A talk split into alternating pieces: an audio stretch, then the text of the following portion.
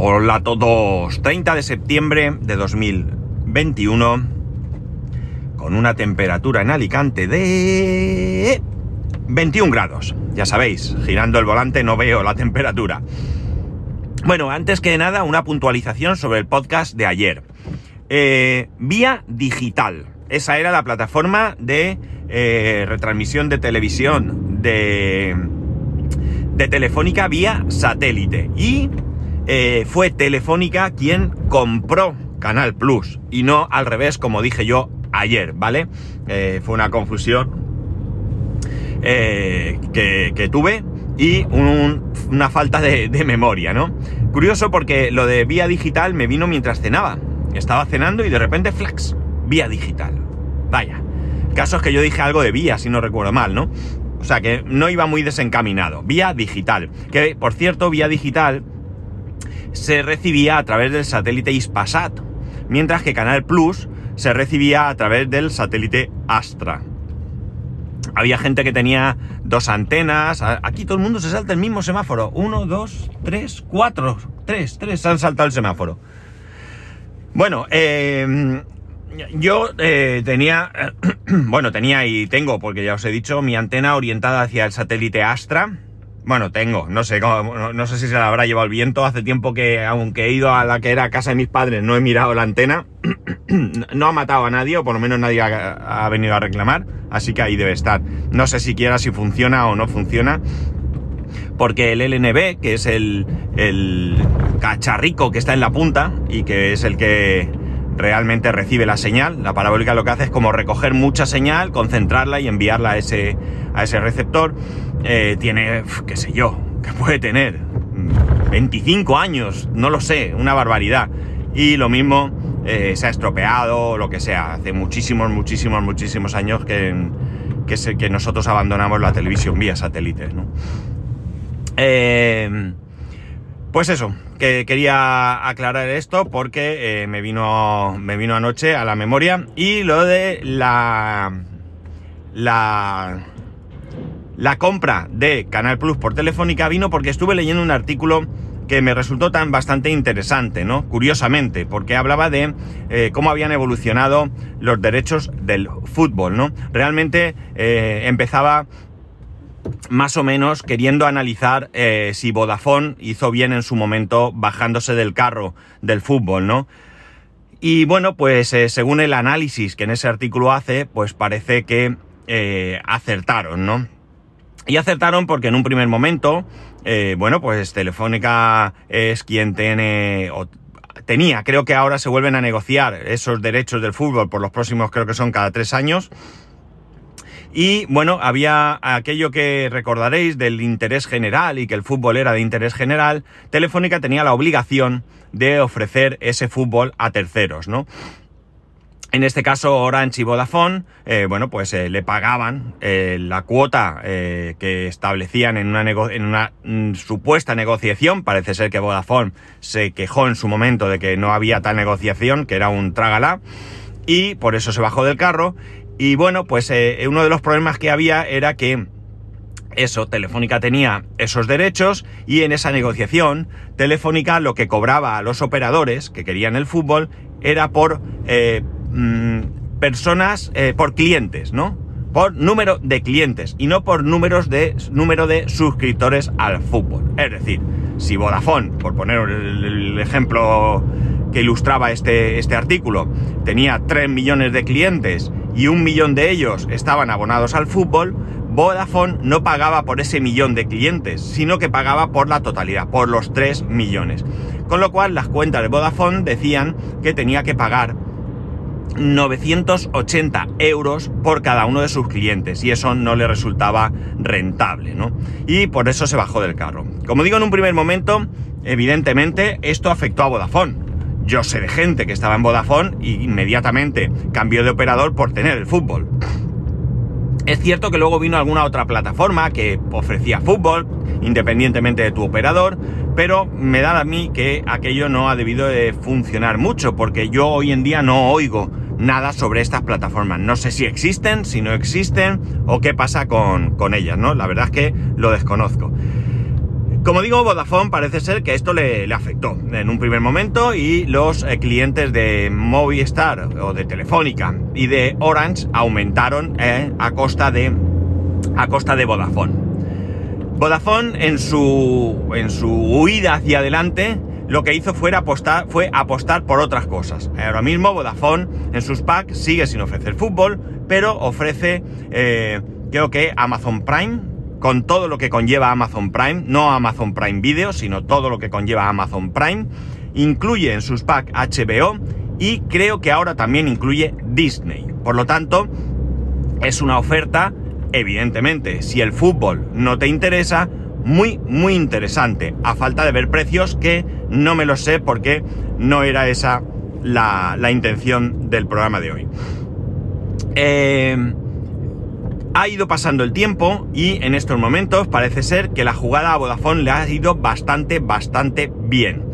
Vodafone ha recuperado clientes y de hecho está recuperando clientes a costa de la pérdida de clientes por parte de Telefónica y por parte de Orange. Es decir, parece ser que el fútbol en un primer momento sí fue un atractivo muy importante para un determinado número de personas, pero parece que ahora mismo ya no es tan interesante o no debe serlo o quizás del, desconocimiento que yo tengo con respecto al mundo de visualización de fútbol, ya que no me interesa absolutamente nada, sí que existen esas otras plataformas que te permiten ver fútbol sin necesidad de estar atado a un determinado eh, proveedor de internet, ¿no?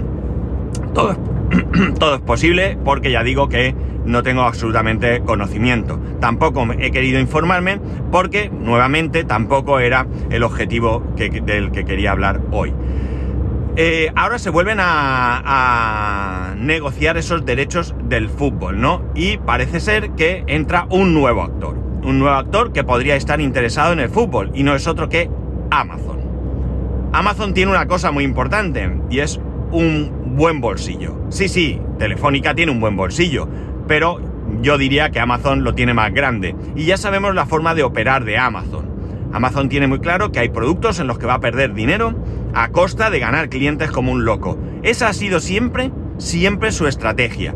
Y si es verdad que en un primer momento las pérdidas eran multimillonarias, a nadie se le escapa que los beneficios de Amazon hoy en día son tremendos.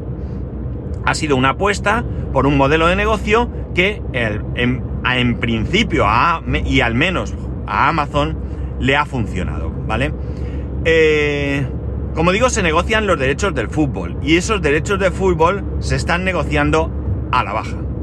Se están negociando a la baja porque parece ser que eso, si es cierto que puede haber más eh, o más actores o más interés por parte de algunas compañías en obtener esos derechos, pero no parece que estén dispuestos a pagar las cantidades que se han estado pagando, ¿no? No estamos hablando, evidentemente, de eh, descuentos a la baja. Eh, bueno, a ver, sí son de mucho dinero, pero no estamos hablando de disminuciones eh, tremendas, ¿no? Bueno, no sabría cómo calificarlo, cada cual que juzgue. Por ejemplo, parece ser que los derechos de fútbol se estaban negociando por 4.000 millones. Hablamos siempre de la liga y no sé si alguna cosa más. Pues bien, ahora mismo creo que se están ofreciendo, bueno, creo que eran 3.800, no, no, no, 4.000, sí, creo que eran 4.000. Bueno, vamos a hacer una...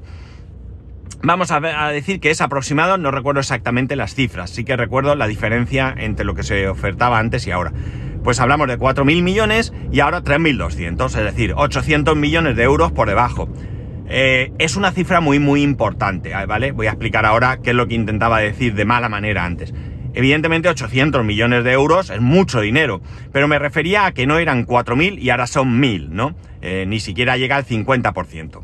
Que ya digo, es una cifra tremendamente importante, pero realmente... Eh, realmente, eh, bueno, pues dentro de lo que cabe, es significativa porque lo que significa es que va a la baja, va a la baja. Eh, evidentemente el fútbol es un negocio, que nadie se quite de la vista esto. Para el aficionado no lo es, pero para los actores que están en él es un negocio, para todos, que nadie se equivoque. Es cierto que a lo mejor en categorías inferiores, eh, chavales que, que ven su futuro en el mundo del fútbol, en equipos de, primera división. Eh, para ellos es un deporte, es un disfrute y es un reto llegar a donde podría, puedan llegar. Pero para el resto es un negocio, es un gran negocio, incluidos jugadores ya de primer orden, ¿no? Jugadores de primer orden. Y lo vemos habitualmente. Lo vemos habitualmente, eh, sobre todo y especialmente en los periodos en los que se eh, ficha, ¿no? y no me parece mal, y no me parece mal. No vengo aquí a criticar eso, ¿no? Lo que ocurre es que yo creo que ha habido un exceso de eh, avaricia. Ha habido un exceso de avaricia.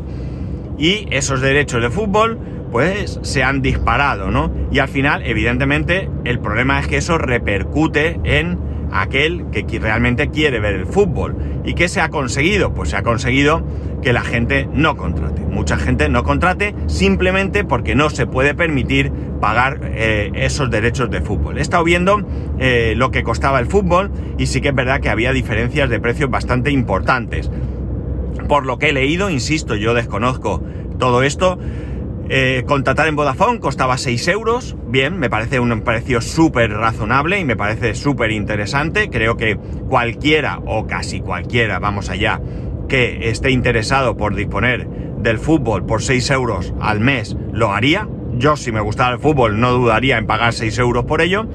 Eh, Orange era algo más, no recuerdo muy bien si 10, pero luego en, en Movistar o en Telefónica nos íbamos a 120 euros, ¿no? Ya me parece una cosa bastante, bastante exagerada, ¿no? Entonces, claro, eh, el que tiene la sartén pone el mango, eh, pues pone los precios. Y al final siempre es interesante que exista la competencia, ¿no? Yo creo que aquel que puede negociar los derechos, eh, la liga o quien sea que los negocia, mm, tiene unas miras bastante cortas y siempre a corto plazo, ¿no? Eh, sí, es verdad que se negocian esos derechos a tres años vista. Venga, ¿se va a meter este aquí? Vaya tela, macho, de verdad. Parece ser que tener un BMW da derecho a hacer lo que a uno le dé la gana. Eh, los, derechos se eh, negocian a tres años, ¿no? pero yo creo que mm,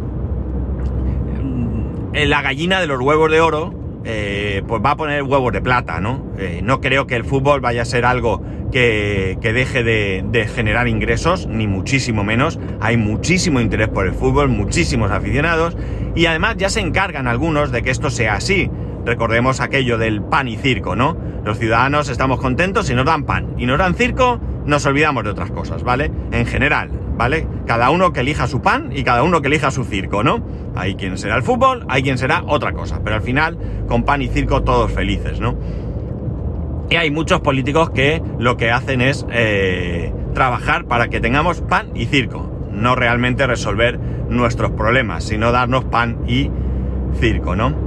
Ya en la época, me recuerdo yo que, en alguna ocasión alguien me comentaba que durante la dictadura de Franco se promocionó mucho el fútbol, mucho, mucho. Era algo que se encargaban, incluso desde el gobierno, ¿no? Desde eh, de que la gente se interesase por el fútbol, ¿no? De animar, de que la competición fuese interesante. ¿Por qué? Porque así la gente hablaba de fútbol y no de lo que realmente le debía preocupar, ¿no? Que era el hecho de vivir bajo una dictadura, ¿no? Bien, eran opiniones de, gente que vivió en la época, no lo sé. Pero la cuestión está en que esos derechos de fútbol eh, van a la baja. Eh, me parece curioso, o sea, curioso no, me parece interesante porque eh, al final creo que si estos derechos van a la baja,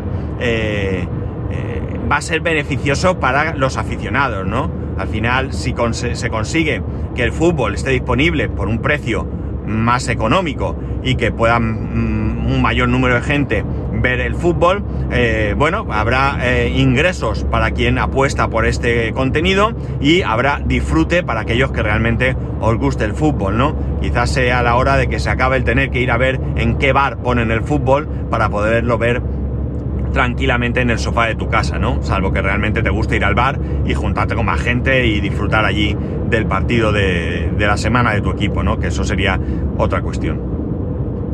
Eh, para que veáis que da de sí el tema de la televisión, ¿vale? Y bueno, pues al final, eh, todo sube y baja, ¿no? Es como un carrusel, ¿no? Para arriba y para abajo, para arriba y para abajo. Desde luego ya os, os adelanto que si por mí fuese, el fútbol no tendría futuro, no tendría ningún futuro. Me parece bien como un deporte que pueda practicar a la gente que, que le guste, como pueda practicar tenis o pádel o salir a correr, hasta ahí me parece perfecto, un deporte estupendo, pero como aficionado tengo que reconocer que no soy un no soy no soy alguien a tener en cuenta, ¿no? No soy en absoluto nadie a tener en cuenta. Es cierto que si me preguntáis si tengo simpatía por un equipo, eh, lo puedo decir, eh, concretamente por el Atlético de Madrid, pero es una simpatía, es decir, cuando el Atlético de Madrid juega, si gana, fantástico no me llevo una alegría impresionante. Fantástico, estupendo, ha ganado. Me alegro, sí, me alegro, ¿por qué no decirlo? Pero si pierde, también os digo que ni me llevo un disgusto, ni me supone un sufrimiento, ni siquiera lo comento eh, con otras personas que también sean aficionadas del Atleti, simplemente pues mira, ha perdido. He ido a ver algún partido del Atleti, algún final de la Copa del Rey, he ido a ver eh, un partido al, al Vicente Calderón, eh, pero realmente ya os digo yo que, bueno, me he comprado alguna camiseta, alguna bufanda en algún momento por el placer de tenerla, pero que realmente ya os digo que no, no es algo que me preocupe mucho, no, no es algo que, que realmente me, me, importe, ¿no? O sea, lo que he dicho, si gana fantástico, pero si mañana desciende, pues oye, mm, que lo hubieran hecho bien. Tampoco eh, no, me va a preocupar más allá de los cinco minutos que pueda comentar, mira, el Atleti ha bajado, ¿no? O sea, ese es mi, realmente mi, mi afecto por el fútbol, ¿no? Y mi afecto por un equipo que me, que me cae simpático, ¿no? Nada más. Y yo creo que me cae simpático, fijaos, sobre todo porque mi padre tampoco le gustaba el fútbol. Yo creo que esto se puede heredar, ¿no? Sí que es cierto que sorprendentemente mi padre, que en absoluto le gustaba el fútbol, eh, había competiciones que sí veía. Recuerdo un mundial, no recuerdo qué mundial, pero se lo tragó entero. Y a mí me sorprendía, porque Oye, muy bien, se entretenía estupendo, pero se acabó el mundial, se acabó el fútbol. Quizás fuese precisamente por eso, porque era un mundial, ¿no? Hablo de un mundial que quizás, incluso fijaos, podría ser el mundial en España, ¿no? Que aquello fuese lo que le, llamase la atención. No, no lo sé, lo, desconozco. El caso es que él decía que de gustarle el fútbol, él uh, sería, o que de simpatizar, se, simpatizaría con el Atlético de Madrid también. Pero en su caso era porque en sus comienzos era el Atlético de Aviación. Y mi padre el tema de aviación le gustaba mucho, mucho, mucho. De hecho, mi padre hizo aeromodelismo en su juventud, participó en, concursos, ganó premios. Eh, bueno, pues era algo que, que le gustaba mucho.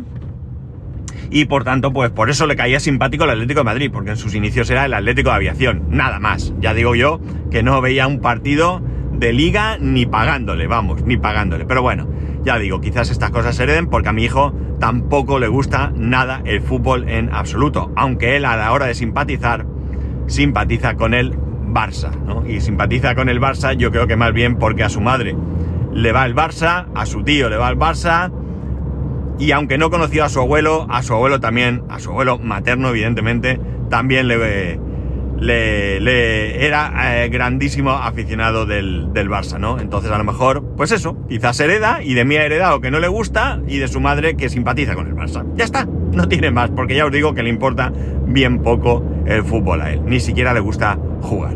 Y bueno, nada más. Hemos empezado con esa puntualización sobre el podcast de ayer.